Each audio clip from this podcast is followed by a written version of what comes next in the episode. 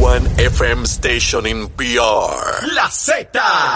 Vamos pa, pa, pa, pa, pa'lante, boricua. Y a nosotros no nos detiene nadie. Nadie. Esta es la emisora favorita de Puerto Rico. La Z. WZNTFM 93.7 San Juan, WZNTFM 93.3 Pon- Pon- Ponce y WIOB 97.5 Mayagüez. La mejor vacuna para estar protegido es la salsa de Z93. Y escúchanos en la aplicación La Música. Sin pelos en la lengua. Es esa otra cultura, la cultura de la violencia, donde ver asesinar a alguien es algo muy sencillo. Leo, Leo Díaz en Nación Z Nacional por Z93. Comenzamos nuestra segunda hora aquí en Nación Z Nacional, mis amigos. Y vamos a darle de inmediato la bienvenida al buen amigo representante Enrique Quique Meléndez. Quique, saludos, buen día.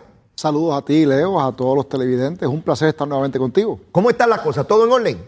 Bueno, todo en orden. este, acá, ahí con unas cuantas cosas calientes afuera, pero. Lo sé, lo sé, lo sé. Hablando de cosas calientes, eh, ya que te tengo aquí, eh, el, el alcalde de, de Mayagüez, Guillito, eh, llevó un recurso al Tribunal de Circuito de Apelaciones cuestionando la facultad del FEI para, a la misma vez que lo investiga y lo refiere a fiscales, que lo suspenda. El Tribunal de Circuito de Apelaciones no le dio la razón. Tú fuiste la persona que presentó la querella. Sí, yo Me- presenté la querella y pedí la a su, a suspensión sumaria del alcalde.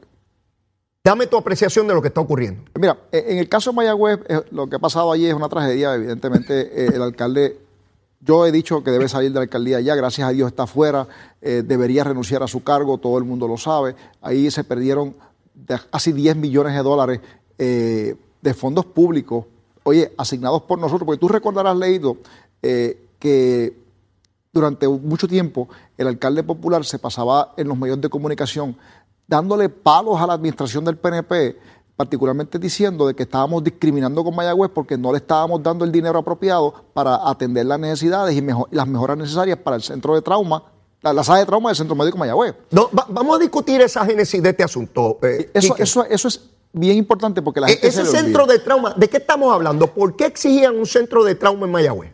Mira, el, el- ciertamente llegar a San Juan desde Mayagüez pues es un reto, o sea, es- eso sí, aunque con todas las, mejoras que se han hecho a las carreteras, como quiera es lejos. Claro. Y ciertamente lo que estamos buscando es salvar vidas. Seguro. Se creó el centro de trauma, el, el centro de decir, el, el centro médico Mayagüez para buscar la forma de tener un centro de primer orden que con los mejores servicios médicos allá en, la, en, en Mayagüez, en la Sultana del Oeste. El, después, como se hizo una sala de trauma acá en San Juan, pues allá entonces se pensó que como esta estaba muy ocupada, pues había que crear una, darle una oportunidad a Mayagüez para que eh, pudiera compensar, ¿verdad? Y, no, y no, no sobrecargáramos el centro médico de Río Piedra. Pues. ¿Qué sucede? Eh, el alcalde comenzó una campaña en los medios de comunicación forzando, atacando, de que estábamos discriminando contra Mayagüez, que no se le asignaban los recursos. Exigía el dinero para, Oye, para la sala. Y, y te digo, fue eh, a todos los medios de comunicación, no es como ahora que no aparece por ningún lado. Y era una petición justa y Oye, necesaria. eh, evidentemente era justo y, oye, aquí todo el mundo, eh, por lo menos tú, tú fuiste representante, eh, tú sabes que allí, cuando estamos hablando de la salud, nadie, nadie relaja con eso. Ningún Así es. partido este, hace, se pone política con la salud de nadie. Así que se le asignaron casi 10 millones de pesos de fondos de Puerto Rico, ¿sabes? Fondos estatales para que entonces eh, se pudiera eh, hacer el trabajo de poner esa, esa, esa sala de trauma, mejorarla y ponerla en condiciones que fueran óptimas. Oye, los chavitos esos que el alcalde se le dieron, y tú sabes, oye, esto hay, hay gente que se confunde, pero cuando uno asigna dinero, ¿verdad? Se hace una resolución conjunta con un fin específico, pues entonces el, el alcalde o la persona llamada, ¿verdad? Este, pues puede ser una agencia también, ¿verdad? Eh, tiene la responsabilidad de cumplir con el mandato legislativo. En otras palabras, que el dinero que se asignó para la sala de trauma no se puede coger para arreglar un parque, para hacer un puente, tiene que ser para eso. Pues, ¿qué pasa? El alcalde usa esos casi 10 millones de dólares y se inventa una cosa bien rara. Él, él eh, pues, viene y se inventa esta corporación municipal de desarrollo económico, lo que se conoce como MEDI. Esa corporación es importante que esté claro, el alcalde la crea, el alcalde la preside, el alcalde nombra a todos sus miembros de, de la junta de directores, el alcalde contrata a los empleados y contrata, y, contrata, ¿verdad? Cualquiera contratista que estaban, eh, que son los que están envueltos en el caso federal. Entonces, el alcalde está en control de esto. Pues esa, esa corporación. Eso no existía aquí, que eso se hizo para este propósito. Eso es un invento del alcalde que, de hecho, yo soy de los que argumento que la ley de municipios autónomos no le da al alcalde la autoridad para ir al mercado de valores porque para eso está lo que era el Banco eh, de Fomento, que ya ahora esas funciones las tiene AFAF. Así que solamente es el gobierno de Puerto Rico estatal quien puede ir a los mercados. O sea, ningún municipio, desde tu punto de vista, puede o, del Estado de Derecho puede ir al mercado de valores. Correcto, esa es la posición que yo planteo. Hay, hay algunas discrepancias, ¿verdad? Porque hay gente que dice que van al mercado que no, que no necesariamente van a, buscar bonos, sino que van a hacer otro tipo de transacción. Pero independientemente, el, fin legislativo inicial era que solamente se fuera al mercado a través del gobierno estatal. Y, Y, e independientemente de eso, los fondos eran para el centro de trauma, no para otra cosa. Correcto, entonces él metió los chavos allá. Entonces él contrata a estas personas le, que le dicen que, este, le dan este esquema y le venden un sueño al alcalde, que, yo lo he dicho mil veces y tú también lo has escuchado, si el sueño que te vienen a vender es demasiado bueno para ser verdad, probablemente lo es, así que no te metas en eso. De hecho, Carmen Yulín, esta gente fue donde Carmen Yulín, aquí en San Juan, ¿para qué? Para venderle un sueño similar. Y Carmen Yulín los votó a la alcaldía. Eso, eso, ese es el récord. De hecho, fueron donde Carnes PNP también, porque fueron aquí al lado de Bayamón también y le vendieron el sueño. Y el alcalde por poco los tira de la alcaldía de, de, allá del, de, Bayamón. Así que, eh, pero fueron a Mayagüez y en Mayagüez le compraron el argumento y se perdieron casi 10 millones de dólares. Esas personas de las cuales tú estás hablando ahora fueron los que fueron procesados por el... Por el ah, ahí esa, esa, parte es importante, sí, porque esa, los federales, ¿cómo entran aquí? Bueno, la información que yo tengo es que los federales venían detrás de una persona de los que acusaron en el, eh, obviamente los que ellos acusaron ya en el caso de fraude, este porque había hecho un esquema similar en jurisdicciones de los estados y no lo habían podido coger. Ah, ya venían de otros sitios con esto. Ya venía con las malas costumbres. Entonces, esta persona llega a Mayagüez, están detrás de él. Este caso comienza como una investigación de corrupción, pero cuando se dan cuenta de que no había jurisdicción federal para acusar por corrupción, porque el dinero no era federal, el dinero era estatal, entonces, ¿qué, pudieron hacer? Pues mira, ellos se inventaron el asunto de la cuestión del, fraude, porque en efecto eh, se cometió un fraude contra el municipio, porque ese dinero se lo llevaron, lo gastaron y no lo usaron para lo que supuestamente era. Eh, y oye, al final del día el dinero se perdió. ¿Cuál era, cuál era la teoría detrás de esto? Usted me da ese dinero, yo lo invierto y eventualmente va a tener ese dinero más los intereses que produce. y lo vas a multiplicar varias veces adicionales. Así que vas a tener una fuente de ingresos recurrente adicional que no tienes hoy. O sea que Guillito estaba como en la ruleta rusa. Yo tiro ahí a ver si gano. A ver si gano. Entonces con empezaron el dinero a pagar. Del pueblo, con el dinero público estatal, que no era para eso, que era para el centro de trauma. Entonces, Él se puso a jugar con el dinero del centro de trauma cuando el alcalde se pone este, a preguntar, ven acá, y los pagos míos, ¿dónde están? Los pagos del municipio, ¿verdad? Para el rendimiento de estos supuestos beneficios que iban a tener, ¿verdad? Ajá. Eh, empiezan a pagarle con los mismos chavos de él. entonces esos chavos se van a acabar. Entonces, ahí que tú te das cuenta, pero hay, un fraude porque... ven acá, ven acá, ¿cómo es eso? O sea, él le da a los chavos. Entonces, él le exige que dónde están los chavos los dividendos. Y ellos empiezan a darle dinero de los mismos que él le dio como si le estuvieran haciendo pago. Ahí, ahí tú llegaste al. no, mi, hermano. Ese, ese es el gran negociante que tenemos en Mayagüez, mi hermano. Así funciona. Entonces, los federales radican un caso de fraude y es importante destacar. Los, en los casos de fraude tiene que haber una víctima. Y en este caso, la víctima es el municipio de Mayagüez. Claro, durante la conferencia de prensa hubo unas expresiones que causaron algún tipo de confusión, porque eh, en las traducciones del inglés al español los federales pues, en un momento dado mencionaron que el alcalde había sido víctima, pero la realidad es que se referían al, municipio, como víctima. A la entidad jurídica, ah, no a la persona del alcalde. Exactamente. Por eso que la gente decía, no, si los federales este, culparon al alcalde. No, no, no. Ah, Eso, eso es importante porque Guillito va a decir, ¿verdad? Si lo acusaran este, no, no, si los federales dijeron que yo fui víctima aquí, ¿cómo me van a estar acusando, bendito? Exactamente. Pues él busca ese soundbite para tratar de protegerse. Pero la realidad del caso es que yo decía, cuando yo miré el indictment, yo decía, espérate, es que aquí hay algo raro, porque es que aquí, oye, se, pagaron matrículas de, personas en las universidades, Se pagaron cenas este, extravagantes eh, afuera en los estados. En una panadería se gastaron 200 mil pesos. Tú te preguntas, ¿en qué se, ¿cómo tú gastas 200 mil pesos en una panadería? Habrá comprado la panadería. Eh, se compraron vehículos, este Leo, y se, se, pagaron chavos por una piscina que nadie sabe dónde está. Pero, pues, oye, todo eso, fue con fondos de esos chavos que la Asamblea Legislativa de Puerto Rico asignó para mejorar el centro de trauma, la sala de trauma del Centro Médico Mayagüez. Eh, y mientras todo esto ocurre, ¿alguien reclamó cuándo rayos se va a hacer el centro de trauma? Porque esto no ocurrió en una semana. Esto es un periodo de tiempo prolongado. Y entonces una exigencia que era meritoria de tener un centro de trauma y todo el reclamo, cuando se le dan los billetes uno sobre el otro, sencillamente no se hizo el centro de trauma, Quique. Pues no, la contestación es que no. El dinero en su totalidad se usó para otra cosa. En un momento dado, la información que yo tengo es que se empezó a construir algo allí, alguna mejora a la baita cara, pero que no es significativo, así que no, no, tiene, no, causó ningún beneficio extraordinario. Eh, gran parte de ese dinero, y es importante destacar, gran parte de ese dinero se ha recuperado no por gestiones del municipio. Y aquí es importante porque el alcalde estoy escuchando que como defensa está diciendo, ah, no, si los chavos no se perdieron, los tenemos aquí. Ah, los seguros del municipio no respondieron. El alcalde no hizo ninguna gestión. Las autoridades federales fueron, o sea, el FBI, Justicia Federal, habló con el Security Exchange Commission y ellos, eh, hay una reglamentación federal para buscarla, para, trabajar con este asunto de las inversiones. ¿Qué sucede? Evidentemente, el esquema era, era, era tan burdo que se, era necesario, ¿verdad? las agencias, estas organizaciones de valores, se supone que identificaran rápido esto y no participaran de eso. Por eso es que le dijeron, los multaron. Oye, mira, te voy a multar. Y si no me devuelvo el chavo, la multa es peor. Así que esta gente lo que hizo fue que básicamente ha devuelto poco a poco el dinero por la presión que las autoridades federales le están poniendo. Y de esos eh, casi 10 millones de pesos, pues hay como 8 ya que están al lado acá, que se han podido recuperar. O sea, que esto no es una gestión del municipio. No, definitivamente no. Que él está buscando adjudicarse, fantástico, lo está tratando de hacer. Pero el récord histórico está ahí, fueron los federales los bueno, que Bueno, pero, pero eso es de fácil corroboración. Él podrá decir lo que sea, pero ahí está la evidencia de quién hizo y qué logró.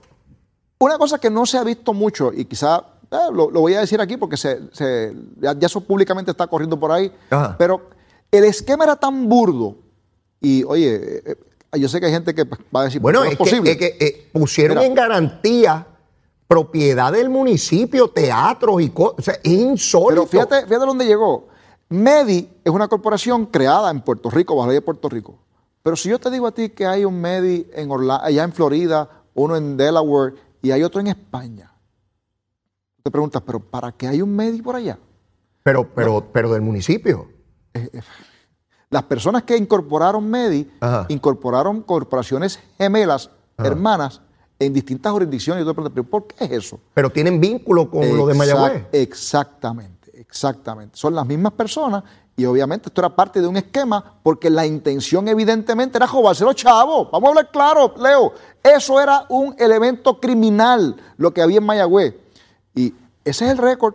No me lo crean a mí. Esto lo van a ver más adelante cuando los casos empiecen a correr, porque eso está en la documentación que, la, que yo estoy seguro que las autoridades locales y federales tienen. Quique, tú eres abogado. ¿O negligencia o intención? Importante, aquí hay de las dos. Hay de las dos, porque el alcalde sabía. Oye, vamos a hablar claro. Los alcaldes en Puerto Rico están viviendo un momento de estrechez económica. Ningún alcalde me puede decir a mí que no sabe dónde tiene 100 mil pesos, ¿sabe? Oh, no, yo no sé dónde están esos chavos. Todos los alcaldes en Puerto Rico saben o, tienen acceso con relativa facilidad a la persona que sabe dónde está el dinero del municipio en todo momento. Pregúntale a Ramón Luis en Bayamón y estoy seguro que, seguro que preguntas a Miguel te va a decir lo mismo, que son municipios los más complejos de Puerto Rico, los más grandes. Al alcalde de Carolina, ¿alguien se cree que se le va a perder este, un millón de pesos? No. Porque ellos saben dónde están los chavos, porque como está tan estrecha la cosa, ellos están buscando mover de un laguito para aquí para allá y, haciendo de tripas corazones. ¿Qué pasa aquí? Hay un delito, ¿verdad? Cuando yo leía el, el, acusatorio eh, federal, lo que llaman el indictment, pues yo leía esto y decía, hay que falta algo más, porque es que esto, aquí hay un esquema evidente. Pues, ¿Qué yo hice? Yo lo que hago es que refiero el caso a justicia, hago la querella en justicia y le digo, mire, Recuerden que hay un delito que es básico en Puerto Rico, no se procesa mucha gente, pero está ahí, que es el de malversación de fondos públicos. Uno escucha eso mucho en los medios de comunicación, pero no lo escucha necesariamente en el film, tú sabes, allá donde, donde va, en el, en la- en el tribunal. Ese delito habla específicamente de que, ok, ¿cuáles son los elementos? Que una persona, eh, que, que una persona esté a cargo de una cantidad de dinero, de que se haya asignado un dinero para un fin específico y que la persona que esté a cargo de ese dinero lo haya usado para otra cosa y se pierda. Eso está retratado aquí. Esos son los elementos. Está ahí. Por lo tanto, el Departamento de Justicia recomendó favorablemente, entre otras cosas, ¿verdad? Este, que se investigara, el FE investigara y que asignara un fiscal especial independiente para atender este caso. Eh, y hay otros delitos adicionales, pero el más fácil, que más, el más este, expuesto que está aquí, es el de malversación de fondos públicos. Esto es un caso de corrupción. Claro, lo, lo- lo tenemos que procesar nosotros bajo la ley estatal, porque esto es dinero específicamente eh, del gobierno de Puerto Rico, Eh, eso- asignado por la- es por la Asamblea importante explicar eso porque estoy seguro que hay personas que nos escuchan y nos ven y dicen, pero ¿y por qué los federales entonces no lo procesaron? Bueno, porque hay delitos. La jurisdicción federal es, es una jurisdicción limitada, no tiene eh, acceso sobre todas las cosas. Eh, y por tanto se procesa a nivel federal lo que establece el Código eh, Criminal Federal y lo que no se procesa en los estados o territorios a nivel local. Y ese es el caso que hace Quique aquí la diferencia. Allá procesaron por lo que podía, porque si no hay dinero federal ellos no pueden entrar. No pueden entrar. En los carjacking ellos entran porque hay un delito estatuido federalmente sobre carjacking. Pero si alguien le da un tiro a otro en la plaza del pueblo y lo mata, eso no es un delito federal, aunque sea asesinato, eso es un delito estatal. ¿Ves? Ahora, si lo mata en el correo, ahí sí es federal porque es una instalación federal. La jurisdicción federal es limitada. Eso es bien importante que lo tengamos claro. Eh, eh, Quique, hoy estamos en, ese trámite, ¿verdad? Eventualmente, pues se verá lo que suceda en el FEI. No, podemos anticipar nada sobre, sobre eso. Quiero que nos movamos a, a mirar lo que ocurrió eh, en esta semana. Y vimos a dos alcaldes adicionales en este proceso de acusación federal. Adelanta el fiscal federal que vienen más casos de, de distintos alcaldes y parecería ser, por lo menos la información que ha estado circulando es que, que quedan legisladores o ex legisladores también. Quique, ¿cómo procuramos que esas personas que saben que cometieron delitos, porque cada cual sabe lo que... Tú sabes lo que tú hiciste, Quique, yo sé lo que yo hago, cada cual sabe lo que hace, que saben que cometieron delitos con estos individuos, ¿cómo hacemos para que de una vez y por todas vayan y se sienten con la fiscalía y logren un acuerdo y, y podamos empezar a sanear esto, si es que es saneable? ¿ah? Mira, Leo, va- varias cosas. Yo creo que tenemos que estar claros de que el, el chanchullo, la trampa, el inversionismo, el truco, no puede tener cabida en nuestro sistema democrático. El, el que, el que no vea, entienda eso, oye, simplemente no, no, no vive aquí eh, o no entiende o, o- o es extraterrestre, quizás. Esto es una barbaridad. Hay, hay, aquí hay personas que han llegado a las posiciones, pues, oye, y yo sé, porque hay dos elementos importantes. El elemento del funcionario público que le falla la confianza del pueblo y el empresario, miembro del sector privado, que busca precisamente un beneficio dramático, ¿verdad? Este, fácil, eh, buscando eh, influenciar o pues, o sobornar o, hacer cualquier gestión ilegal sobre un funcionario público. Y ese funcionario público lo permite. Entonces, mi llamado es el mismo llamado que hace básicamente las autoridades federales. A todos los alcaldes y legisladores que nos están viendo, ellos saben quiénes son. Como tú planteas, lo he dicho yo en mil ocasiones, ellos saben lo que hicieron. Claro. Usted sabe si hizo alguna, algún acuerdo o recibió dinero de estas personas, particularmente de los que están este, eh, hablando. Si usted tuvo alguna relación, tiene alguna relación con alguno de estos sujetos, yo no sé si es Santa María o el del asfalto o el que sea, porque esos son los que están este, eh, en, en- en el hit parade, vamos a poder decirlo, se, se Sí, puede decir de esa forma, ¿verdad? sí. Pues mira, si usted hizo alguna transacción, usted recibió dinero ilegal, o sea, dinero de esas personas a cambio de cualquier gestión eh, gubernamental. El quid pro quo. Mire, voluntariamente vaya, le conviene a usted y le conviene a su familia, pero principalmente le conviene al pueblo que usted dirige, a Puerto Rico. ¿Por qué? Porque, oye, usted va allí, se sienta con, lo, con el FBI, con los, con los fiscales, probablemente con el equipo de Muldrow, y allí pues usted va a decir, mira, sí, cometió un error, esto fue lo que pasó. Un error no necesariamente implica que no sea ilegal, es ilegal la conducta. Claro. Y usted tendrá que entonces pagar. Pero mire, probablemente si usted le facilita el espacio a las autoridades federales, el camino, pues, usted va a tener, probablemente va a conseguir un acuerdo que sea satisfactorio. Porque, por ejemplo, el alcalde de Cataño consiguió un acuerdo bien satisfactorio. Ok, porque, porque con todo el, el entramado que él estaba envuelto, todavía está en la calle. Pero, ¿por qué, ¿por qué eso pasa? Bueno, porque él dio información, o sea, no solamente dijo, mira, ok, levanté las manos, tengo este problema, ya está, ok, lo- me cogieron. Choteó a los demás, los Y choteó. empezó a hablar por ahí para abajo. Ahí. Oye, ¿y cómo usted prefiere llegar? Desde ¿Que Cataño- alguien lo chotee o que usted vaya y levante las manos? Desde Cataño para Puerto Rico a chotear a medio mundo. Y los que han cogido dinero y no se han reportado, los van a chotear también. El Oye. de Aguabuena, el de, el de Humacao, pensaron que no los iban a chotear porque tiempo le dio la Fiscalía Federal para que llegaran. Y lo dijeron públicamente, Leo. Ellos, el fiscal federal ha sido, y el director del FBI, Desde Navidades se lo dijeron. le dijeron, mire, pasen por aquí. Los, oye, ellos saben, los tienen grabados de la misma forma que grabaron al alcalde de Guaynabo. Yo te aseguro que estas personas están grabados también. Pues, pues, pues, Pues si tú lo sabes, si usted se sentó en ese, en ese espacio, en esa guagua o en un espacio similar, porque usted sabe Dios de qué manera lo grabaron, usted sabe lo que hizo. Así que mi recomendación es vaya y, y hable, entréguese, levante las manos y comparta la información que usted sabe. Nadie- Porque va a llegar allí a su puerta. Y lo peor del mundo, y yo cuando estaba en la práctica privada este, de la profesión, sé de personas ¿verdad? que este, de- desesperados entre 4 y 7 de la mañana que, es que hacen ese tipo de parranda, empiezan a llamar a los abogados. Eh, mira, me está pasando esto, ¿qué hago? ¿Qué vas a hacer? Abrir la puerta y recibirlo, porque no, pasa salga- más nada. no pues te la van a tumbar. No, no salgas en nu. Ponte alguito, nene, que, que- Sí. que el día es largo. Oye, porque si no abres la puerta, te la van a tumbar. Así, Así- que tú decides cómo va a funcionar esto. Mira, si en Navidades se dan estos arrestos de, de Guainabo y toda esta cosa, el fiscal hace la advertencia, les dio espacio para que celebraran la Navidad, los enamorados en febrero y toda la cosa. No es hasta mayo que se producen los arrestos. Y le está advirtiendo nuevamente el fiscal a los que quedan, que no parecen ser pocos, vengan acá porque los van a chotear. O sea, es, es imposible todo el que dio dinero, porque Santa María también quiere que le bajen la sentencia. Claro. Y va a decir a fulanito, a menga- ay, después va y se arrodilla y pide perdón al Pero la, Señor. la información que hay en los medios de comunicación, porque de aquí estamos hablando de lo que hay en los medios de comunicación, es que, por ejemplo, en el asunto del asfalto, uno de los socios de la corporación se declaró culpable y el otro está negociando el acuerdo. Claro. Así que si, si ese es el caso y usted tuvo contacto con alguna de esas personas o algún allegado a esas personas, pues no tienen que ser ellos, y ellas, esas personas podrían entonces hablarle a usted. Mire, vaya voluntariamente, evite, oye, evite el, el mal rato de tener que, tú sabes, eh, mire lo que le pasó a estos dos alcaldes. Yo que- quiero, a- aun cuando nos queda poco tiempo para la pausa, quiero comenzar esta, esta vertiente que tú muy bien traes, Quique. Los que están en el sector privado, por supuesto, los que defraudan la, la- la fe pública, pues sin duda, los funcionarios electos.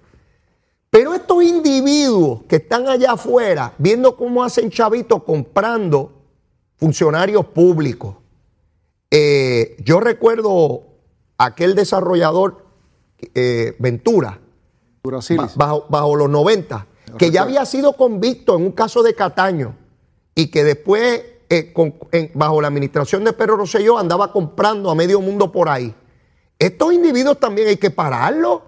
Mira- no, no puede ser que solamente el funcionario público, porque dejas en la calle a estos bandidos, que dicho sea de paso, vienen y crean otra corporación con otro nombre y siguen con contratos, siguen por ahí tratando de regalar el ébola. Mira, mira, es, es- es un tanto más complicado que eso. Y aquí pues, hay, hay unos asuntos filosóficos que uno pues, puede tener, ¿verdad? Mira, mira cuál es el problema. Mira, y esto es ridículo que estemos discutiendo esto, pero tenemos que hacerlo. Nuestro sistema de justicia permite, ¿verdad?, de que estas personas, y oye, ¿qué es lo atractivo? Coger un político. Coger un político, se hace un show político y del que lo cogió, pues tú sabes, es grande, fantástico, se cogió el político, está preso y salió de su cargo, viene el próximo, fantástico. Entonces, el que habla es una persona típicamente del sector privado. Pero ¿por qué pasan estas cosas? Mira, mira el cálculo que estoy escuchando y lo, lo he hablado con varios abogados que bregan con la práctica criminal de white collar, ¿verdad? Que se conoce como la, la- el Cuello corrupción. blanco, sí. ¿Qué hace esto? Mira, el cálculo que hacen algunos empresarios, que obviamente no estoy hablando de todo porque no quiero generalizar, pero Claro, claro. esta- estos, estos este, elementos ¿verdad? corrompidos del sector privado, lo que hacen es, mira, yo voy donde fulano, le voy a ofrecer tanto, le voy a pagar la campaña, voy a hacer unas aportaciones a cambio de tal cosa, y mira, de 10 casos de corrupción, eh, cogen a dos, probablemente yo estoy en los ocho y no, no, va, no va a haber ese problema, no me van a coger. Pero si me cogen, si estoy en, entre esos dos, Ajá. mira lo que pasa, mira el cálculo, este, Leo, y esto, esto es bien peligroso. Si me cogen, yo levanto las manos, pues ya yo me tumbé este, probablemente una cantidad sustancial de dinero, 2, 3, 4, 10, 100 millones de pesos, los que sean, levanto las manos, cumplo 36 o 48 meses y cuando salga tengo los chavos. Oh, a vivir en Ese Cancún. es el cálculo que me parece a mí que tenemos que ver. Filete, de, tremendo de qué manera negocio. atendamos esto, porque pareciera ser que aún con toda la legislación que hemos hecho, hay un buen negocio. A mí se me parece mucho esto al narcotráfico, es el mismo cálculo del narcotráfico. Las probabilidades de que me cojan son pocas, pero si me cogen, ya yo tengo tantos millones, cumplo tanto y voy para afuera y voy millonario. Oye, Ese es el cálculo. Y eso está pasando hoy, Leo. Hoy es una tragedia. Y lo triste del caso es que, como se están procesando en la Corte Federal, nosotros los legisladores en Puerto Rico no tenemos autoridad para hablar sobre eso. Pero el Congreso en su día va a tener que atender eso, porque evidentemente eso es un loophole que se crea. eh, que permite que esa gente salga, vuelva y haga otra, com- Mira, otra eso- recuperación y Esos lo son parte de las contingencias del negocio. es parte de lo que tú escribes cu- cuando uno tiene un negocio que dice, bueno, pues puede pasar esto y aquí pierde unos chavos, pero yo tengo esto otro acá para balancearlo. Quique, tenemos que ir a una pausa y luego de la misma seguimos quemando el cañaveral. Dicho sea de paso, eres un experto quemándolo. Llévatela, chero. Hablándole claro al pueblo. Nación Z Nacional, soy Leo Díaz. Buenos días a todos. Leo Díaz en Nación Z Nacional por la Z. Y ya en nuestra última media hora del programa de Nación Z Nacional, acompañado de representante Quique Meléndez, hijo. Quique, son las nueve y media, ya tú sabes cuál es la regla aquí. A esta hora recomendamos algo de almuerzo. Cuéntame, dime cuál es el menú de hoy. Oye, vistecito encebollado con arroz de habichuela o vistecito encebollado con papa. ¿Cuál es el que le gusta a usted? Oh, Oye, está eh, buena. En, el caso mío, el clásico, con arroz de habichuela y unos amari- amarillitos. Ah, amarillitos. Ahí, porque ese dulce. Oye, el, el aguacatito escuché por ahí, pero está bien. Ah, muchachos, aquí, está el aguacatero que hace orilla, muchachos, le meten aguacate a lo que sea. Pero también, también, mire, porque amarillito y aguacate las dos. Buenísimo, Mira, buenísimo. todas las anteriores, todas las anteriores. Así que ya usted sabe, Quique Meléndez está recomendando el vistecito, arroz, habichuela, eh, ya usted sabe. Usted escoge lo, lo que quiere. Quique, un ex compañero tuyo, el representante o ex representante Néstor Alonso, se señala por la prensa que hay 12 grabaciones eh, en el expediente de la fiscalía para probar el caso con relación a él, porque se alega pedía dinero a sus empleados. Eh, hubo un legislador que hace poco, Nelson del Valle, se declaró culpable por lo mismo y empleados de él. Queda pendiente también el caso de María Milagro Charbonnier. Eh, yo pensé, Quique, que esa práctica se había terminado hace mucho tiempo. Yo recuerdo, yo tengo que reconocer que en Ileana Colón Carlos fue la primera Contralor de Puerto Rico que le entró de frente y duro a los problemas de, de fantasma de la legislatura. Y yo pensé que después de todos aquellos casos que se dieron, donde hubo legisladores PNP y populares que incurrieron en esa práctica, tanto tiempo después, digo, no que descartara que hubiese un caso, ¿verdad? Una cosa de un loco que llegara allí. Pero esto, Quique, este, y me pregunto, ¿ocurrirá igual que los alcaldes que aun cuando saben que los pueden venir a procesar, continúan en la práctica algunos de ellos? Pues mira, tristemente tengo que decirte que pareciera ser que sí. Este, sí, está ocurriendo. Está ocurriendo, eh, los federales ya lo han probado, están investigando esto, hay grabaciones específicas. Yo había escuchado por lo bajo desde ya hace algún tiempo de que eso podía pasar, de que lo podían este, acusar, porque los propios empleados, oye, los em- en, en la Asamblea Legislativa, particularmente en la Cámara, ¿verdad? Todo el mundo se conoce. eh, Este, los Es como una escuela es- superior. Exactamente. Todo el mundo va allí, habla con todo el mundo y los empleados cuando, si usted los trata bien, pues hablan bien de usted. Si usted los trata mal, hablan mal de Así usted. es, así es, así es. Quique, así es, es Entonces, estos empleados que, eh, de hecho, él sustituyó empleados este, varias veces en el cuatrenio, eh, porque ah, pareciera ser que pues, se molestaban por lo que estaba exigiendo él. hay, un día yo estoy en una actividad en, uno de los municipios del centro de la isla con otro compañero representante y de momento vienen dos guaguas grandísimas, bien grandes esas, negras. Y yo decía, ¿quién viene por ahí? ¿Tú invitaste a alguien más? Y el compañero representante me decía, no, invitado así más nadie. ningún jefe de agencia viene para acá, ni, de hecho, eh, en, broma le decía, te están investigando, te van a gestar, nos fatigamos aquí nosotros, ¿qué es esto? nada, la realidad del caso es que era el compañero Néstor Alonso que llegó, él, con dos guaguas gigantes. Blindado, blindado. Y tú dices, pero ven acá. Y entonces eso ya comienza a levantar las banderas. Men in Black, Men in Oye, pues tú te preguntas, pero, pero ¿cómo es posible que representantes que llevamos algún tiempo ya en la Asamblea Legislativa, que uno, pues tú sabes, este, ha visto cómo funciona esto y sabe lo que, lo, que se puede hacer, lo que no se puede hacer, pues no, no puede hacer una cosa como esa y él pues este, venía con eso. Tú te preguntas, pero ¿de quién son esas guaguas? Eh, pues mira, parece ser que había un esquema ahí donde se pagaban una guagua, un empleado compraban una, que era un revolú. Pero mira dónde termina el asunto. Él terminó este, siendo acusado. En, el caso de él no solamente penoso y vergonzoso, eh, yo, no, no, la palabra que quiero usar no la puedo usar aquí por la, por la reglamentación. Pero este Te entiendo, créeme que te entiendo porque probablemente yo diría es que lo mismo. Quique llegó a la legislatura diciendo que representaba a los más necesitados, a los que tenían alguna situación minusválido, este, y que, y que él representaba la voz de ese sector en la legislatura, que era hora de que personas como él no videntes estuviesen allí para, para representarlo. Y, que nunca presentó legislación para atender ese sector. No, es, que, es que tiene el descaro, porque esa es la verdad, es tan descarado que todavía está en las redes sociales hablando como si con él no pasara nada, felicitando a la gente en su cumpleaños, dando recomendaciones de legislación.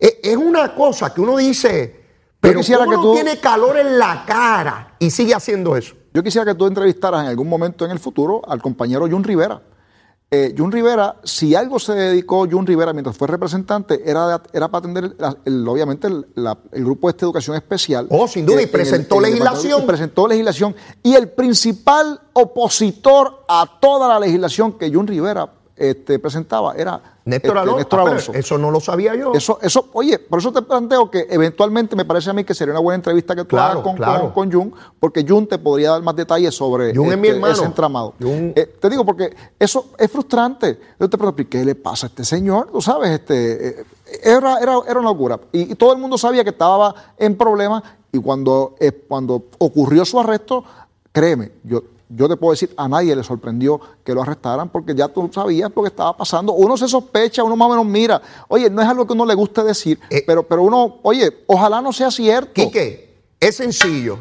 ¿Cómo es posible que, porque tú, Quique, ganas mucho menos que lo que ganaba yo cuando era legislador? Cuando yo estaba allí, no era solamente el salario, es que había carro, había gasolina, habían dietas libres de contribuciones yo ganaba mucho más que lo que ganas tú. ¿Y el teléfono? Y teléfono. Hoy en día, y yo miro esta situación y sé que habrá algunas personas que me pelarán, pero lo lamento, ¿saben? Como un legislador viene del centro y del oeste de la isla todos los días a vistas públicas, a toda la cosa, gasolina, carro, todo esto, lo que le requiere ir a su distrito a visitarlo y tiene que pagarlo de su propio bolsillo, pues el que no lo puede hacer no puede pretender llegar a la legislatura para robar, para, para, para balancear el presupuesto. No puede ser. Y, las conversaciones que se han dado a través del tiempo es que, por ejemplo, el representante del precinto 1 de San Juan, que es donde está el Capitolio, pues evidentemente, aunque gana el mismo sueldo en papel, gana más que el representante que vive en Cabo Rojo. Así es, porque su nivel de gastos para moverse en su distrito y al Capitolio es prácticamente eh, nada eh, comparado con el de Cabo Rojo. Exactamente. Entonces, eso, esas Fíjate, hay un, momento dado que parece una locura lo que dijo, ¿verdad? Pero el presidente de la Cámara hoy, ¿verdad? Tito Hernández, en un momento dado hablaba de que porque se eliminaron las dietas, pues, y como son tan bajitos, pues entonces esto promovía la corrupción, que había que buscar la Eso, yo no estoy tan seguro que eso sea el caso. No, no, no. Pero, pero, pero, ese, oye, el, análisis, el mero, la, mera, el mero hecho de que ese análisis esté en la mente de alguien como el presidente de la Cámara, pues tú sabes que eso representa otro problema. Claro, imagínate tú, si cuando ganaba mucho, como te acabo de decir, yo tuve compañeros pillos allí pues no tiene que ver con, mira, eso de pillo es si el que gana 100 mil quiere 200 mil. Y el que gana 10 mil quiere 20 mil y el que gana un millón quiere 3 millones. O sea, eh, eh, ¿cómo me van a decir a mí que porque ganan poco tienen que robar? No, no, fue allá a robar. Esto es sencillo, si no puedes con la carga, pues no te metas, porque sabes que no puedes con, con la cantidad que vas a ganar. A nadie le ponen un revólver en la cabeza para ser alcalde o legislador. Y los cuentos, yo estoy seguro que tuviste los cuentos, ¿verdad? Porque, oye, la, la Asamblea Legislativa se supone que sea un reflejo de la sociedad. Y uno ve cosas por la sociedad, pero pues cuando las ve en la Asamblea uno dice, wow, ¿pero ¿qué pasa? Y, oye, gente que vende bolitas, gente que hace la- lo- las orejitas de los caballos, todo ese tipo de cosas, todo eso se ve en la Asamblea Legislativa. Oye, vamos a hablar claro. A que no le gusta a la gente que hablemos claro. Pero ven acá, no estamos hablando de limpiar la casa. Pero esto, estas cosas se ven y se hacen. Mira, no- en una ocasión, ahora me y no es nuevo, de, de todo tiempo. me, se acordaste algo. En una ocasión, Pedro Rosselló, en el Teatrito de la Fortaleza, teníamos conferencia legislativa y planteó poner más penas a, a- a la gente que, que tramitaba la bolita, ¿no? Y unos legisladores del área oeste de Puerto Rico por poco le dan a Rosselló. Yo recuerdo que Yuyo Román, el alcalde de Aguada, decía, con eso fue que me criaron a mí, con la boleta. Y es como una religión allá, esa cosa de la bolita, la juega todo el mundo. Y yo no lo sabía hasta que corrí por acumulación, que entonces me di cuenta que en efecto era, era como decían esos compañeros. Y ahora que tú mencionas la bolita, de que hay alguien que vende bolitas y toda la cosa. Pero, pero, es eso, ¿sabes? Uno, uno ve cosas afuera y dice, pero ven acá, eso, eso como que ya pasó a la historia, eso como que se, no, no, no, eso no ha pasado a la historia, eso está por ahí. Lo que pasa es que ya se ha normalizado porque eh, está por ahí. es como el ron caña, que ya nadie lo ve así como una cosa ilegal. Y todo el mundo habla de eso tranquilamente, sin, sin problema. y te- cada vez te, te regala, mira, no, aquí te voy a regalar un- una caneca esta de Mira, roncaña. hoy, hoy se da cuenta en la prensa que no sé si es la comisión, alguien en la legislatura, en la Cámara, debo decir, está, no sé si es presidente de la Comisión de Recursos Na- Naturales, tú me dirás, plantea darle inmunidad a personas que están en el- la situación esta de Salinas allá en el Mangle para que divulguen quiénes son las personas que iniciaron esto o que cometieron ilegalidades. ¿Tú sabes algo de, de esa supuesta inmunidad que quieren otorgar y cómo y a quién? Pues mira, la, la verdad es que te confieso que no. no es yo no soy miembro de la Comisión de Recursos Naturales de la Cámara, pero sí te puedo decir que ellos están buscando este, investigar esto por todos los, los asuntos. Se le ha dicho, oye, es, y- y es un hecho estratégico, ¿verdad? Hay gente que quiere meterse ahí por alguna razón en particular en ese, en ese debate. Oye, no, todos estamos de acuerdo, yo creo que todo el mundo de todos los partidos está de acuerdo de que lo que pasó en Salinas es, un, es algo inapropiado y ha ocurrido en otros sectores de Puerto Rico que tenemos que buscar la forma de atenderlo y pararlo y corregir lo que haya que corregir para evitar que esto suceda nuevamente. ¿Qué pasa? En el caso de Salinas hay que tener cuidado porque la intervención forzada de la Asamblea Legislativa o de la Cámara Representada en este caso puede afectar investigaciones federales que están corriendo. Entonces uno se pregunta, se te está diciendo que pares, dale el espacio a los federales para que hagan los arrestos, terminen la investigación y hagan lo que otros van a hacer, porque hay una investigación de narcotráfico que se ha extendido a qué? Pues obviamente a un asunto de corrupción también, porque inicialmente ellos estaban viendo esto como un asunto de, de narcotráfico, pues por ahí entra alegadamente droga. Eso es lo que se planteaba. Pues, los federales están investigando. De hecho, se alega de que ha habido personas que se han quitado la vida precisamente porque los federales los tocaron y hay personas que le mandaron un mensajito después porque se enteraron. Y eso pues crea esta situación tan difícil. Pues mira, lo práctico sería, vamos a ver cuál es el desenlace de las autoridades federales, que ellos entonces atiendan el asunto y después la Asamblea Legislativa, particularmente la Cámara, pueda entonces corregir todos los procesos. Pero no, por alguna razón que yo no entiendo, hay gente forzando que la investigación de la Cámara haga un overlapping con la, con la federal y eso podría afectar. Yo no sé, eso, eso no huele bien y oye, yo no quiero este, proyectar aquí de que estoy acusando a nadie, pero ciertamente no es la mejor práctica uno montarse encima de una investigación criminal. No funciona de esa forma. Y tú, y tú has hecho, oye, las investigaciones más difíciles que se han hecho en Puerto Rico, las hiciste tú, Leo. ¿Sabes? Tú conoces cómo funciona esto. Pero tú sabes que si hay una investigación criminal en curso de ese tipo, pues, típicamente uno le cede el espacio a esas autoridades para que se, entonces ellas terminen y entonces uno va sobre lo que se recoge. hay dos jurisdicciones atendiendo esto criminalmente. Está el Departamento de Justicia, por una parte, que adelantó que, que- que está en la fase criminal de la investigación, y la, la, las dependencias Lo, federales. lo que yo creo es que el, departa- el Departamento de Recursos Naturales gracias a Dios, por fin comenzó a hacer la- la- las demandas de desahucio. Sí, ese, Esta persona- ese- ese en el área civil. eso, esa parte hay que sa- sacar a esa gente y eventualmente, yo recuerdo el caso de Villa Sin Miedo, tú tienes que haberlo visto. Claro. Eso, ese, ese es el caso más dramático donde hubo un desahucio eh, de unos invasores, se consiguió en el tribunal y se pasó entonces la máquina por todo aquello allí. Fue, formó un revolú porque era una comunidad pobre, pero lo mismo va a pasar acá, aunque no es una comunidad pobre. Esa gente tiene una inversión allí y van a defenderla.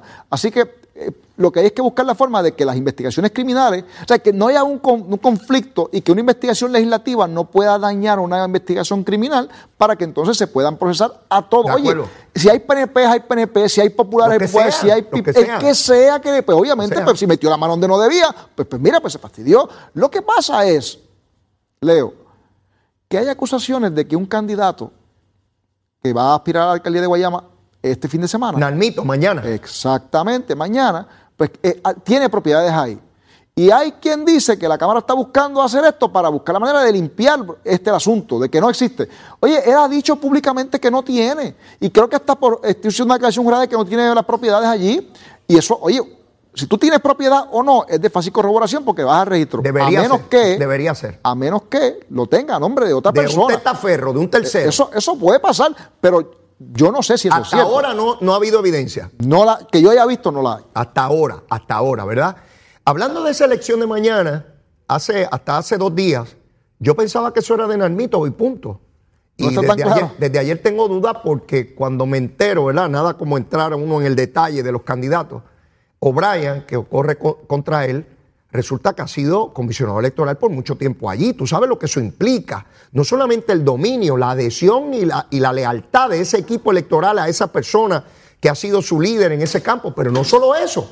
En el área gubernamental ha estado dirigiendo la Oficina de Asuntos de Ayuda al Ciudadano en Guayama. ¿Tú sabes la cantidad de personas que por tanto tiempo ese hombre le ha ayudado a resolver sus problemas? Eso tiene unos dividendos inmensos en política. No que Nalmito no los tenga, ¿verdad? Pero hay que sumar. El Yo equipo- pensaba que O'Brien estaba fuera de la carrera, pero no es así. El equipo del alcalde, alegadamente, está total, del exalcalde, debo decir, de Eduardo Cintrón, está Ah. completamente con, eh, respaldando la candidatura de O'Brien. Así que lo que hay es una división grande. Entonces, Imagínate, es su comisionado electoral y el hombre que le dirigía. Mira, cuando el alcalde iba por el pueblo, iba de, que tiene un problema, ve donde O'Brien, que yo te envié. pero, pero mira Así, interesante, fíjate cómo es el Partido Popular. A sabiendas de que ellos, ellos este, cualificaron, ¿verdad? El comité de evaluación del candidato del Partido Popular, a sabiendas de que la otra candidata acaba de cambiar su domicilio electoral hace apenas uno o dos meses, La correr. certificaron co- para coger. Así Tú te es. preguntas, pero ven acá, eso, eso es ilegal porque si al final del día ella ganara, obviamente el PNP va a impugnar Pero- esa elección pero, Quique- y tienen que abrirlo a todo el mundo. Quique, pero eso no es el partido que decía que era ilegal, que Roselló, que no tenía domicilio. Entonces cuestionaban a, Ricardo Roselló, pero ellos permiten que una persona que necesita vivir un año antes le hagan la cara, la, la transferencia, y no hay problema con eso. No, no, ¿cómo es posible que la comisión eh, permita que esto suceda? Porque si el Partido Popular falló, falló, pero tú no puedes certificar. Oye, yo me pregunto a mí, si finalmente esa señora gana, la comisión, el presidente de la comisión, ¿va a certificarla como ganadora? Porque es que no puede, porque no es electora hábil, elegible para ser este eh, candidata a alcaldesa. alcaldesa. No, nos vamos- cualifica. Nos vamos a quedar con el cuestionamiento teórico porque por la información que yo tengo ella no está en carrera, punto. O sea, no, no, no, Sí, no yo, tiene yo creo, yo creo que al final del día no debe, no debe tener ninguna posibilidad. Esto, esto debe estar entre Nalmito y O'Brien y pareciera ser, ¿verdad? Que pues este, lo- el planteamiento que tú haces es el correcto. Yo creía que era de Nalmito a como diera lugar. Hoy tengo serias dudas de que así sea. Ah, y si no gana Nalmito, el presidente de la Cámara se coge un golpe colateral porque él se ha ido de frente a hacer campaña por él allí. Es su candidato. Y entonces podrían argumentar en la pelea esa que tiene el Partido Popular que ya los populares empezaron a darle la espalda al presidente de la Cámara. Pero es peor, este, Leo, porque ya el presidente de la Cámara perdió la mayoría. El Partido Popular no tiene mayoría en la Cámara con de Raúl. Representantes porque Luis Raúl salió del, se desafilió del Partido Popular. Claro, tendrá unas afinidades, por eso es que el presidente de la Cámara ha dicho, no, no, él tiene mi confianza, Eh, es mi y el amigo. chavito, déjale los Es- chavitos y la Es mi amigo. ¿Por qué? Porque aunque se desafilió, él tiene que contar con él para aprobar legislación. Seguro. Porque no hay, o sea, hoy se supone en teoría, ¿verdad?, que no hay los votos para que ellos puedan correr. Pero si Nalmito ganara, Esa esa, vacante en lo que llega a un sustituto. pues hay una vacante, eh, hay que ver a quién le responde ese sustituto, si le responde a, a Tito o le responde a Jesús Manuel, la, la- la contienda por la Ah, presidencia de la Cámara buena, se, se decidió por un voto. Así que esto se pone interesante. Eso, eso, yo no había visto ese punto, Quique, cómo esa lucha interna por el liderato futuro de cara al ciclo electoral se va a nivel local para proyectarlo a nivel estatal. Es igual que en los Estados Unidos, cuando los dos eh, eh, eh, hay una primaria interna demócrata o republicana y se van a una candidatura local a medir fuerza, ¿no? Y a tratar de proyectar. Ah, si ganó ese candidato, quiere decir que en todos los Estados Unidos ganaría. No había visto esa. Esa es buena, esa es buena. Esa lucha se, se, se debe estar dando Eso sin está- Armito eh, te gana la alcaldía. Está calentando cada día más esa lucha. Lo que hay allí es un, este, todos contra todos. Y vuelvo y te digo, mira, el- eh, evidencia es clara. O sea, votaste, básicamente votaron, porque fíjate qué interesante. El, representante Luis Raúl Torres, antes de desafiliarse, pidió reunirse con el presidente del Partido Popular, que resulta ser que es presidente del Senado. Claro, él estaba molesto porque quería que le aprobaran la medida que elimina el contrato de Luma. Oye, hay un hecho constitucional y pues, Sí, se le sí, explicó. Al final del día, el parecía ser que él se sintió ofendido porque el presidente del Senado no le dio la reunión a tiempo y entonces se encontraron en una actividad. eh, uno le reclamó al otro, eh, voy, a, voy, voy a desafiliar. Y él, y él, pues, pues. Entonces, en vez de, digo, y- y de la escuela donde yo vengo, ¿verdad? Este, cuando uno es presidente de un partido o uno tiene responsabilidad para dirigir un partido, y yo estoy seguro, tú dirigiste y presidiste el PNP, este, Oye, lo sabes, presidí en un momento que aquello era un tiroteo de lado a lado. Pero el presidente tiene la, la- la obligación de, mira, pasar la mano, ven acá, vamos acá. Si se puede, si no hay, si hay que poner orden, pues se da también el encima de hay, la mesa. hay que intentarlo, ese es el primer paso. pero el primer paso es buscar la forma de acercar. Pero en este Sin duda. caso, por lo que públicamente tú y yo vimos, estoy seguro que fue, mire, ah, pues vete, mira, instrucciones al secretario del partido. Eh, destitúyalo de la presidencia del partido, separe a todas las posiciones de- del Partido Popular y venga el próximo. te va retroactivamente. Entonces tú te preguntas, pero oye, este, aquí hay un asunto que quizá, oye, y eso pareciera ser cierto. Hay algo que estoy seguro que ni tú ni yo sabemos que detonó, explotó Oh, eso duda, allá adentro. sin duda. Pero eventualmente yo estoy seguro que lo vamos Ya, a ya, ya sabremos. En la escuela superior todo se sabe. Quique, no tenemos tiempo para más. A tu señora esposa, muchas felicitaciones el próximo domingo. Espero que la pasen espectacular. Igual, igual a la en, tuya, en- en familia. Este, así que como siempre agradecido y ya prontamente te vuelvo a invitar. Me encanta compla- eh, platicar contigo y, y discutir los distintos temas. Así que Con muchísimo gusto. Que pase excelente fin de semana. Igual. Bueno, mis amigos, y antes de despedirnos, hay que ver cómo está el tránsito, la lluvia, la cosa. Ve, papá, mire, comenzamos la fiesta de las madres. Hay que celebrar en grande esos seres extraordinarios que nos trajeron al mundo. Sin pelos en la lengua. Es esa otra cultura, la cultura de la violencia, donde ver asesinar a alguien es algo muy sencillo. Leo, Leo Díaz en Nación Z Nacional por Z93. Bueno, mis amigos, ya en los minutos finales de Nación Z Nacional, hoy viernes, despidiendo la semana y entrando al fin de semana de, de las madres. A todos los amigos que de Guayama, del Partido Popular, vayan a votar mañana. Todos, vayan, vayan. Es importante la democracia. Escojan a la mejor persona que ustedes entiendan. Y esperando, esperanzados de que ese municipio pueda salir del marasmo en que se encuentra y seguir adelante como a otros municipios que lamentablemente hemos tenido esta tragedia de corrupción que nos arropa y que tenemos que erradicar de, Puerto Rico. A todas las madres, a todas, a todas las madres que viven en este pueblo, a todas, a ustedes que nos trajeron a este mundo, que nos bendijeron con la vida, con la vida, de poder hablar, que nuestro corazón palpite. A ustedes que nos dieron ese besito, que, que nos amamantaron, que nos criaron, que nos regañaron, que nos hicieron hombres y mujeres de bien, que Dios las bendiga. Que Dios las bendiga siempre, que pasen un día espectacular, pero no solamente el domingo, todos los días de la vida. A todas ustedes, besitos en el cutis. Las amamos, a todas ustedes, a todas ustedes. Y yo no tengo tiempo para más. Y pidiéndole a mamita Berta que me bendiga desde el cielo a la mía. Seguro que así a mi esposita Zulma. Mire, yo no tengo tiempo para más. Yo soy un nene bueno, una chulería, un bizcochito de tití. Quiérame que soy bueno. Y si ya me quiere, quiérame más, que yo los adoro a ustedes. Excelente fin de semana, los voy a extrañar. Besitos en el cutis. Llévatela, chero.